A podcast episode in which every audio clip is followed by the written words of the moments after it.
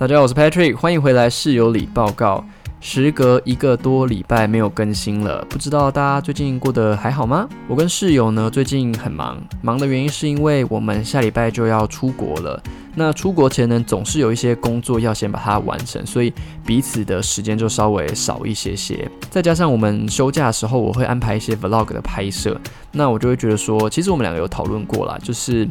嗯，我们会觉得好像相处的时候都在工作，所以有时候会有一些争吵啦。虽然你们可能影片上或者是 podcast 上听不太出来，但是就是会有一些小争执，就会觉得说啊，彼此都好累哦，为什么不能好好休息？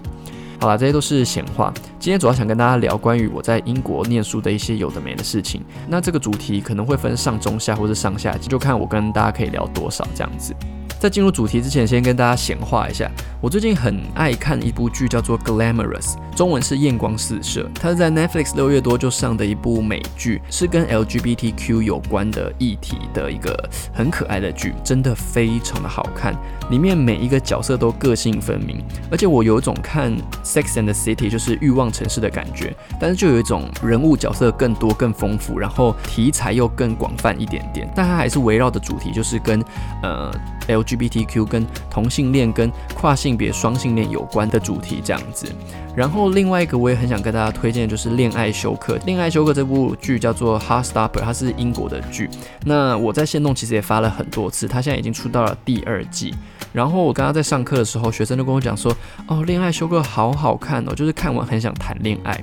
然后我这个学生他又是有男朋友的，我就觉得很可爱，因为我自己看的时候也是有同样的感觉。我觉得《恋爱休克》这部剧很厉害，就是他把初恋的那种懵懂，然后出柜，以及就是你出柜后被霸凌等等的一些眼光，围绕着 LGBTQ 的这个主题在发展，然后是一个非常纯、非常纯的一个纯爱的。呃，影集，而且它又不会太长，我非常推荐大家去看。大家看完之后，应该也会跟我有同感，就是哦，好想谈恋爱，就是很想回到那时候初恋的感觉。我真的觉得初恋啊，过了就过了，不会因为你跟第二个人谈恋爱，跟第三个人谈恋爱。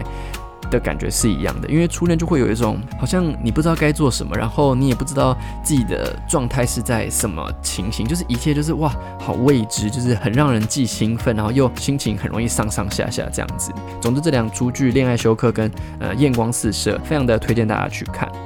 再来就是我昨天到高雄吃喜酒，我必须说高雄真的非常的热，然后我昨天真的非常的睡。早上的时候我是原本要搭六点四十分的高铁，结果。上一班车六点三十六，因为它两班车就隔了四分钟而已。然后我本来要坐的那一班它是直达车，结果我竟然坐到前一班区间车，以至于呢，就是我坐进去之后就有人说，哎，这是我的位置。这样我想说，哈，怎么可能？我怎么可能坐错？然后后来才发现说，靠，原来两班车只差四分钟，我真的是坐错了。我就觉得很衰，我明明就是买直达车，结果到最后除了抵达高雄时间变晚之外，我还要去坐自由座，就觉得哎，从天堂掉地狱的感觉。我觉得主要。还是因为我太少搭高铁了，就做了这个蠢事这样子。然后我到高雄的时间差不多是八点四十分左右，结果一踏出捷运站，因为我想去吃那个一个非常有名的虱目鱼米粉汤，它在那个盐城那个地方。结果一出那个盐城埔的捷运，直接下大雨，然后我越走雨下越大，越走雨下越大。我想说，Oh my god，这是我认识的高雄吗？就是好湿又闷这样子。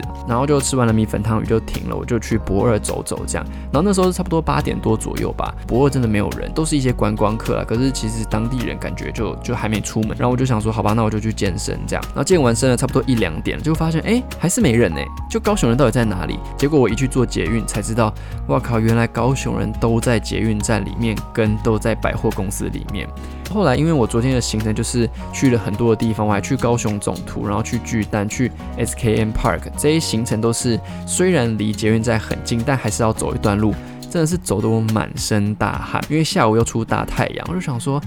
哇哦，高雄的天气真的是太受不了了，真的真的是会融化，就是高雄人真的是辛苦了这样，所以就可以理解说，为什么高雄人就是没事就是要待在百货公司这样子。好了，闲话说完了，赶快跟大家进入正题，今天的呃留学杂谈。那很多人会问我说，诶，为什么那时候会想出国留学？其实那时候出国念书并不是我的，就是出于我个人意志，主要是因为我家人，我父母亲他们觉得说，啊，现在的工作要一定要有一个研究所的学历，这一点的话，我先语带保留，因为我不是那么认为啦。但是他们总觉得说，反正既然要读研究所，那就是去国外念书吧，这样子。然后再加上我哥也是去国外念书，所以我理所当然的会被寄予一个哦，你要出国念书的一个期望。那我那时候当兵完呢，其实我没有马上出国念书，因为通常是，嗯，大学毕业之后就当兵。我说男生啦，就是大学毕业后当兵，当完兵之后，你要么就赶快念研究所，要么就进入职场嘛。那我就想说，啊，我因为其实我也不太确定我自己要读什么学系，以及我到底要不要出国念研究所。那时候还在思考这个问题，所以我就跟我父母讲说，我想要先打工一年，然后在这个打工一年过程中，除了思考说到底要不要呃出国念书之外，如果要的话，我也要时间准备考试。其实最初呢，我本来是想要去美国念研究所。那我想念的学系是呃翻译系，应该说是口译系的，就是 interpretation。那口译系呢，美国最有名，应该说全球最有名的口译系，在美国就是一个叫做 m o n t r e y Institution 的一间，呃，它也不算大学，它就是一个学院。那这个学院出了非常多台大的翻译系教授，就基本上那些口译很强的、翻译很强的，几乎都是从这个 m o n t r e y Institution 出来的。我那我之所以会讲说去念那间，就是因为有翻译的老师跟我讲说啊，一定要从那个学校毕业，你出来会比较会有人脉，然后会比较就是拿到到工作。因为翻译其实坦白讲还是一个窄门，就有点像是如果上面的人还没有死掉，你是拿不到工作的，不然就是要去吃那种上面的人接不完或是不想要的呃翻译工作这样。于是乎，我那时候就准备托福。托福也是准备了差不多一年，将近一年左右。其实那时候我已经考过托福，只是成绩没有那么的好。我托福考了两次，第二次呢才稍微再好一点点。可是那个时候考完托福，发现哎，我的成绩其实没有到这个翻译所的要求，它要更高。那既然说上不去，我想说，那如果不是这个学校，我就不要念了，不然出来之后就会很辛苦。这样，于是我就跟家人讨论一下说，不然还是去英国好了。然后我就决定读英国的广告学系这样子。然后然后那时候确定要去英国念书之后，我就开始准备雅思。那雅思相较托福来说，其实是更简单一点，应该说更生活化一点。托福就比较难，你更要知道很多的地理呀、历史、人文的一些很深奥的单词，你都要知道。所以考过托福的人，如果去考雅思，基本上都不会太难了。那我雅思的话是考七点五，我记得我托福是考一百分，满分是一百二嘛，我考一百分。那所美国的翻译所，他听说读写都要二十五分，那我就是听说比较强，所以听说考比较高，然后读写就比较弱一点点，所以就当时就没有上。所以那时候我就趁英文程度还 OK 的时候，就是刚考完托福的时候，赶快再去报名了雅思，然后去集中班的课程，先去了解一下雅思到底是在考什么东西，然后。大概准备了三个多月吧，就考了雅思，然后就考七点五。然后这个七点五的成绩呢，对我来说，我要申请的几间学校其实都是有达到门槛的。后来我就进了李兹大学。李兹大学在台湾好像不是一个很有名的系所，但是我刚刚去查了一下排行啊，李兹大学现在在英国的排行大概是在第十五、十六。那前面像约克大学啊、布里斯托叫 Bristol University 或是 Bath University。这些都是在更前面的，然后这几个大学呢，其实我那个时候也有填，只是每申请一个学校就要花一笔钱，好像是一一千多块吧，我记得。那我那时候只申请了这四间学校，那这四间学校我理资拿到 offer 之后，我就马上说好，那我要我要读理资，因为我不想再等了。那时候距离去念书大概还有五六个月还是六七个月，反正我也没事嘛，就找了一个工作打工这样子。然后那个时候，很多人去英国念书的时候，都会先去读一个就是 preschool 类似语言学校，有有点像是如果你的雅思成绩没有到一定的标准，他开一个就是一个月的提前课程，让你先去上课，然后结束之后会有个考核，你考核过了，你就可以去念书。基本上大部分人都会过啊，只有少数有听到有人没过的。但是因为每一个学校的标准不太一样，我读了理资大学就是算蛮好过的，所以很多人就是会，比如说雅思成绩没有到。那他就去读这个，呃，额外花钱读这个语言学校，然后过了就顺利上课这样子。可是我还是提前一个月去了那个时候，因为我想说啊，那就先去适应一下环境吧。其实说是适应环境，其实就是去玩玩啦。然后我真的去了非常多的地方，像是巨石阵啊、七姐妹断崖。七姐妹断崖非常的漂亮，可是非常的难到，它需要就是你要呃先。坐火车到一个地方，然后再坐那边的接驳车到一个地方，然后你再徒步走过去，真的蛮远的。不过七姐妹断崖真的很漂亮，它叫做 Seven Sister Cliffs。周星哲有一部 MV 就是在那边拍的，非常的漂亮。那除了看郊区的一些景点之外，当然还是要去大英博物馆啊，然后自然历史博物馆啊、白金汉宫啊等等的这些，就是学生证可以直接免费入场的地方，基本上都可以去。我自己是觉得自然历史博物馆非常的好玩，大英博物馆的话就是看看个人。如果你是非常喜欢历史人文的，那你可能可以去大英博物馆。然后自然历史博物馆就有点像我们的呃科博馆的感觉啦，就是比较多动物等等的一些嗯历史这样子。然后我个人自己是非常喜欢有一个叫做 Borough Market，中文是婆罗市场。如果你问 Google 的话，就是婆罗市场。这婆罗市场呢，就是卖很多的像生蚝啊，然后一些在地的食物，有面啊，有饭啊等等的都有，就是一个非常棒的地方。然后它开到蛮晚，好像是三四点吧，而且它地铁又非常的方便。就是如果大家有去伦敦的话，一定要排这个 Borough Market。之后像什么伦敦塔桥啊、伦敦眼啊，然后很多人会去的哈利波特的那个车站，那个月台就叫做九又四分之三月台，会有一个人专门帮你拍照，跟就是帮你就是掀那个围巾，就很像你真的飘起来一样。如果你要买那个照片是要钱的，它就是有一个景塞在那边给大家拍照。除此之外呢，像去伦敦，大家应该会去海德公园，它的感觉有点类似纽约的呃中央公园的感觉，就是非常的大，然后很适合散步，然后在那边睡觉、野餐这样子。然后我非常推荐大家要去温莎城堡，温莎城堡离伦敦没有很远，我觉得它是一个以伦敦近郊来说非常特别的地方，环境保养的非常的好，而且那个氛围就是非常的 relax。如果大家有去伦敦的话，一定要排这个行程。然后，如果你们是喜欢购物行程的话，就可以去 Oxford Circus，那个是一个非常大的十字路口。然后在那条路上，所有的精品名牌你都找得到，著名的百货也都在那附近。那有些人会问我说：“诶，你有没有去什么同志区啊？等等的，有没有艳遇啊？”我必须跟大家说，我在英国的时候真的还没有艳遇。我现在想想还是觉得，诶，怎么会这样子啊？我在英国应该要，应该要就是找人搭讪呐，或是约个炮啊，用个交友软体什么的。完全没有，因为我那个时候还有前男友，我就是一个啊太乖的人了。我现在想想还觉得哦好后悔哦，还被他劈腿。总之，如果大家去伦敦想去同志区域的话，可以到 SOHO 区。SOHO 区的话，那边也卖了很多的一些高级时尚的一些商店，衣服啊、墨镜啊等等的。然后那边也有很多同志的酒吧，大家可以去喝酒去玩这样子。然后我很常被大家问说，诶，英国有什么好吃的？我自己那个时候是最喜欢吃有一间店叫做 Burger and Lobster。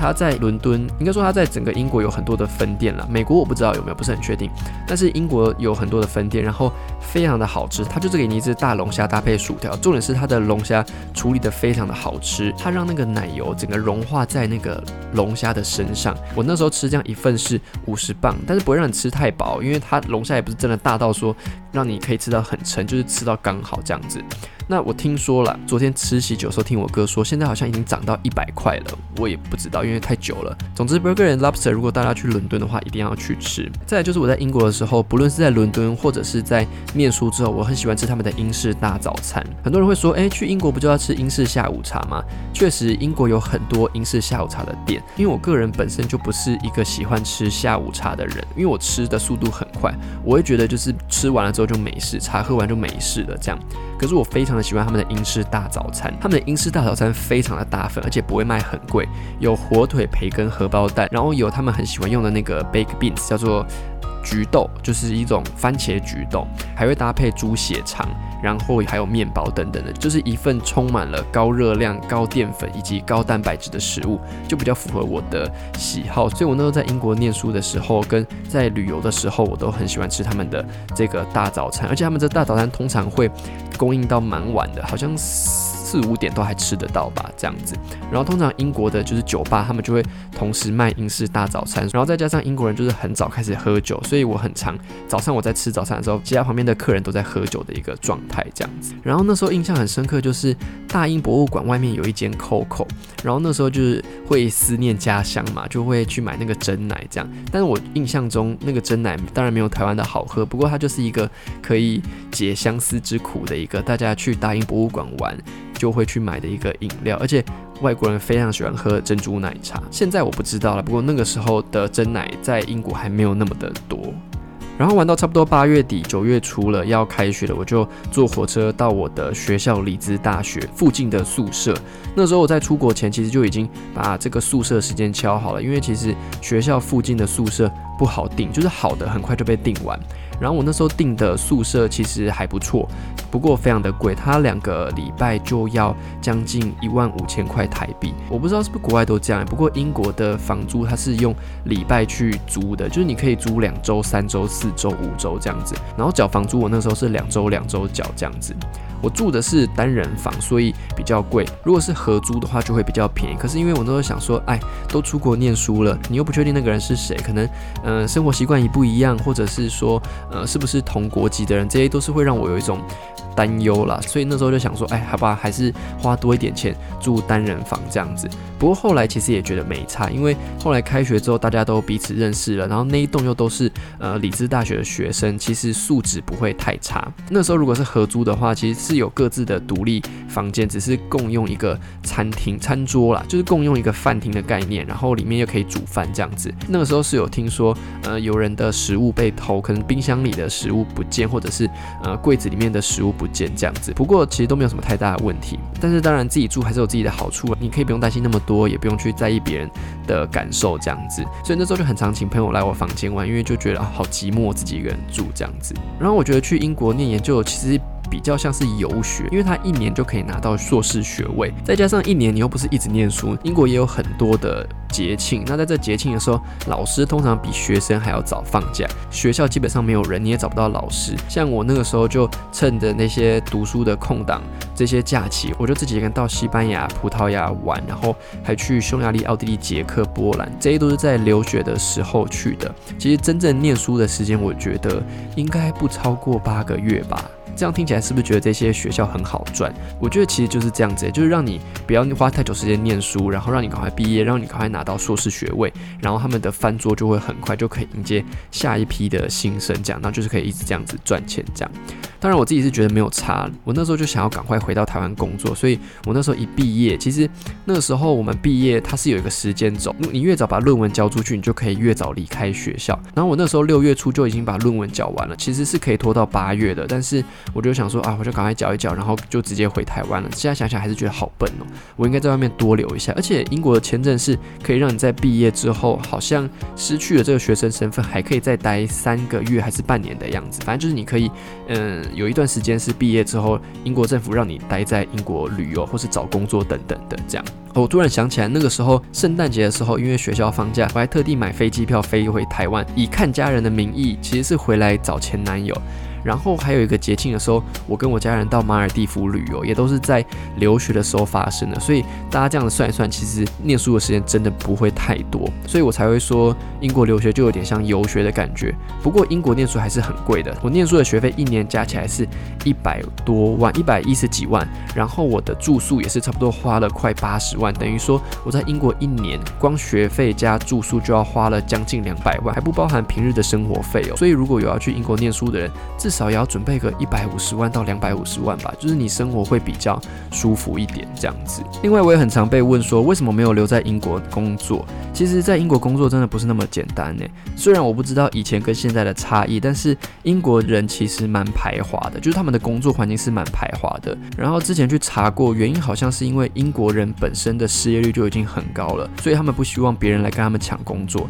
甚至他们连欧盟国的人都不希望他们来英国工作了，更何况是我们这种亚洲人。所以我就早早放弃了留在英国工作的这个念头。不过那个时候念书的时候，同班有一个女生，她也是台湾人，她就有尝试在英国找工作。后来我没有 follow 到，不过听说她在伦敦至少每天都三个面试起跳，然后要穿着高跟鞋走遍各大伦敦的大小街道，然后经过很多人的面试这样子。我觉得光是面试就非常的辛苦了，更何况你是在异地，然后用一个你的第二外语，即便你讲的再流畅，我觉得。还是会有一种压力吧，所以我就早早打消了这个念头。我宁愿就是把时间留在台湾，赶快回来找一份工作，累积工作经验，这对我来说比较实在啦。然后讲到在英国念书的费用，其实前后算一算，我觉得应该有超过三百万呢，因为扣掉了学费，扣掉。住宿之后，你还有很多的开销，包括你出去玩啊，包括你吃饭。然后我觉得英国本地的食物其实真的没有很好吃。像我那时候念书的时候，有观察过在地的，就是英。国学生他们都吃什么。其实他们都吃一些垃圾食物，像是什么薯片呐，然后健康一点的配一个生菜沙拉，然后优格，大概就是这样。我自己跟朋友常常去吃的店，反而是一些中餐厅或是一些泰式料理、越南料理这种比较接近我们口味的。那这种料理呢，又特别的贵，一个人吃一餐可能就要二十五英镑到三十英镑。相对，如果你去便利商店买一个那种冷冷的三明治，只要五磅六磅来说，当然是有很大的差距。这样累积起来，应该是花了不少的钱。真的没有实际去算过，因为根本就没有办法计算，真的是太太可怕了。不知道有没有去过英国的人有跟我一样的感觉，就是英国的食物真的是没有特色，而且其实英国人也蛮喜欢吃亚洲的餐点的，我觉得。还有一个在英国念书印象很深刻的事，就是冬天的时候，哇，真的好早就天黑了。好像三点多天就黑了，下午三点多，所以晚上的时间就非常的长。那当然，夏天的时候日照也非常长，最长的时候九点多天还是亮的，可能也跟里兹的地理环境有关了。不过那时候真的是一个蛮大的文化冲击，就是啊三点多已经全天黑了，那那那要回家了吗？就是也是一个很奇怪的氛围这样子。好了，那这次呢就先聊到这边，其他的会在下一集再跟大家聊一聊，看还有什么一些有趣的事情，我再做些笔记，这样子让我想一下。那这集呢不免俗，还是要念一下室友里信箱的信件哦。这封信呢是来自一个 title 叫做“乐于工作的护理师”他传来的。他说：“Hello Patrick and Ray，今天终于播控听完关于护理师这集的 podcast，听完后有种说不出的感慨，总觉得还有好多护理师的辛劳没有被大家理解。我想说的是，无论别人称呼我们 Hello 先生、小弟，其实对我而言一点都不重要。”反而觉得自己的专业知识能力够，自然会被病人家属、学弟妹甚至学长姐尊重。倒是做了七八年，不觉得自己有被家人或病人轻蔑过。当然，相对于不礼貌的家属，自然有对待的方式。像是某天，病人家属带了一颗苹果来医院给病人吃，回头只说了一句：“你去削一削。”在我脑袋里只有两个选择：要么放在旁边等它烂掉，要么让病人直接啃带皮的苹果。最后我选择了后者，所以病人只吃了两口。不过也是苦了病人，毕竟我也是有苦说不出，所以只能让病人帮我吞苦。夸胡问号。不过仍然有很好的病人。某次有位严重重听的老先生，大约八十岁，每次说话他都听不到，永远在做自己的事，拉拉点滴，摇摇床栏等等的。直到他转到普通病房后的一段时间，某一天在会客开门的时间，在门口大喊：“这些苹果是拿来谢谢你们的。”话音刚落，就把整箱苹果搬上桌子，也立刻就有同事追了上去，因为护理人员是不能收礼或收红包的。结果他还是依旧听不到的，推着自己的小推车扬长而去。这些其实看似微不足道的感谢，就是工作上最让人感动的事情。虽然拿完苹果后的这位阿贝隔几个礼拜又来住院了，又很喘被插了管，但却有种熟悉又陌生，又觉得他很可爱的感觉。再分享一个故事，就是某天会客的时候，有位家属站在路中央反复的探头，因为病人刚做完手术后，护理师还在整理身上的管路、衣服、仪器和点滴。当时严伟看见了他，确认后也告知他，护理人员仍在帮病人做整理，病人状况没有很差。结果这边家属竟骂我五字经，反复的告诉我是我们护理师请他在路中间等。当下我心里只觉得怎么可能啊，白痴吗？最后也只是请他在外面的小房间稍作休息，避免挡道。但其实说真的也不生气，甚至还觉得必定是他的成长环境造就他这样的说话方式和行为吧。还有许多故事可以分享。也感谢你们创立的这个平台，真心感谢你们的存在。来自 ICU 的男护理师讲完哇，上次讲完护理师的信之后啊，其实也收到一些关于护理人员他们的心声，但大部分人还是会用 IG 的方式私讯我啦。我自己是感觉，其实做护理人员真的是要很会转换心态，因为很容易遇到不理性的家属。因为人在一定的情急下，可能他平常是一个很有礼貌的人，可是遇到了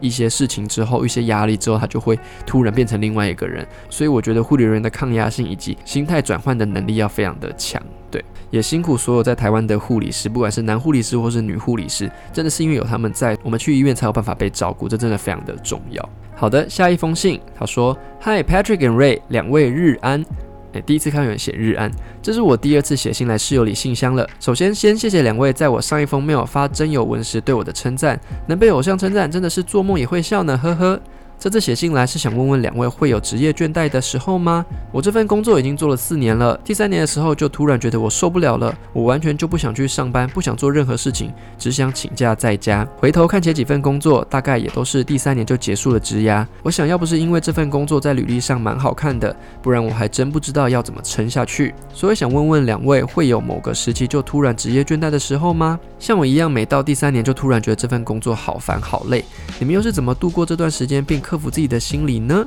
另外，我还想问一件事，不知道你们有没有在年轻时做错某件事，或是走上某条错误的道路，导致现在影响了自己的生活，而回头看这件事的时候会觉得后悔的情况呢？你们是怎么看待这段黑历史的？又怎么去释怀它？我现在正处于一个低潮且有点挫折，想听听两位的意见，看能不能释怀它。以上再次谢谢两位花时间把我的信看完，我很高兴两位提供了一些可以抒发自己心情或是请教意见的管道。祝两位未来事事顺利，日子幸福美满。谢谢这位网友的来信，可是今天只有我，不过没有关系，我会在下一集或者下下集询问一下瑞，他有没有曾经遇到职业倦怠的时候。如果是我的话，我觉得其实我也会有诶，而且我职业倦怠的速度非常的快。像我那时候做教练才做第一年，基本上我撑过了我的试用期之后，就已经开始有点职业倦怠了。因为我是一个喜欢事情有很多变化的人，如果就是像机器人一样，我就会觉得啊好无聊。哦。所以那时候在做教练第一年的时候，我就有这样的一个倦怠感。那我那时候突破的方式应该就是薪水吧，就一直告诉自己说。哦，我的薪水已经比别人好很多了。我花的时间是那么少，可是又赚比别人更多的薪水，可能是别人的两个月或者三个月的薪水，已经很幸福了。这样子，大概就是这个很肤浅的理念让我继续撑下去。然后那时候刚好因为疫情的关系，就场馆都关门嘛，就是健身房都没有开，所以那时候就开启我这个 YouTube 的一个契机。于是我现在的工作就会变成说，一部分是健身教练，一部分是做 YouTube。所以这两个对我来说，其实反而因为有这两个工作的呃交替，让我。在倦怠感的情况下，不会那么容易发生。因为如果上课上累了，其实剪剪片、拍拍片，又会觉得说，哎，是有种在休息的感觉。然后有时候拍片拍累了，或者剪片剪累了，那我就去上课，就会有一种都是在工作，都是在赚钱，但是它是有一个变化的。我觉得这样的状态对我来说是一个蛮蛮我可以接受的一个状态，这样子。而且其实这封信说三年就想结束职涯，我觉得应该很多人是这样的。我有听说过一年是个坎，三年是个坎，五年是个坎。基本上你撑过五年的人，你真的可以做这个工作做到老死，并不是说你做这份工作做得多优秀，而是代表说你蛮可以适应这份工作的，就是你已经撑过了那个你会觉得倦怠的一个时期了，就是可以真的一路做下去这样子。然后还有这封信也提到说怎么看待一些黑历史，我现在想想。我的黑历史好像好像还好诶，我好像没有做错什么事情而影响到现在自己的生活，又或者是其实我已经转换心态了，就是事情的发生就是有它的道理存在，有可能就是让你学习，有可能就是要让你背负着这个，不管是后悔也好，或者是一个不开心的回忆也好，就是让你带着这个回忆。让你未来变成一个更好的人，我自己是这样的感觉啦。就是如果我有遇到这件事情，我大概也是这样的释怀。所以现在想想，好像。就蛮蛮能接纳现在的自己的，我不知道你的感觉是不是也是这样子诶，我觉得即便是很扼腕的情况下，可能也要尝试着用这样的方式去释怀吧，不然会活得很痛苦。把这个不好的事情当做经验去做学习，然后在未来遇到同样的事情的时候，就可以知道怎么样处理是比较好，比较不会让你有太大的情绪起伏跟感到这么的挫折跟低潮这样子。这是我自己的个人见解啦，不知道大家听完的想法是怎么样？如果你们有一些想法，也可以直接来信到我们的室友里信箱 roommates mailbox r o m m a t s m a i l b o x at gmail dot com，可以跟我和室友分享，或者是你想要跟听众分享，索取听众的意见，欢迎来信到我们的信箱哦。我们下次见，拜拜。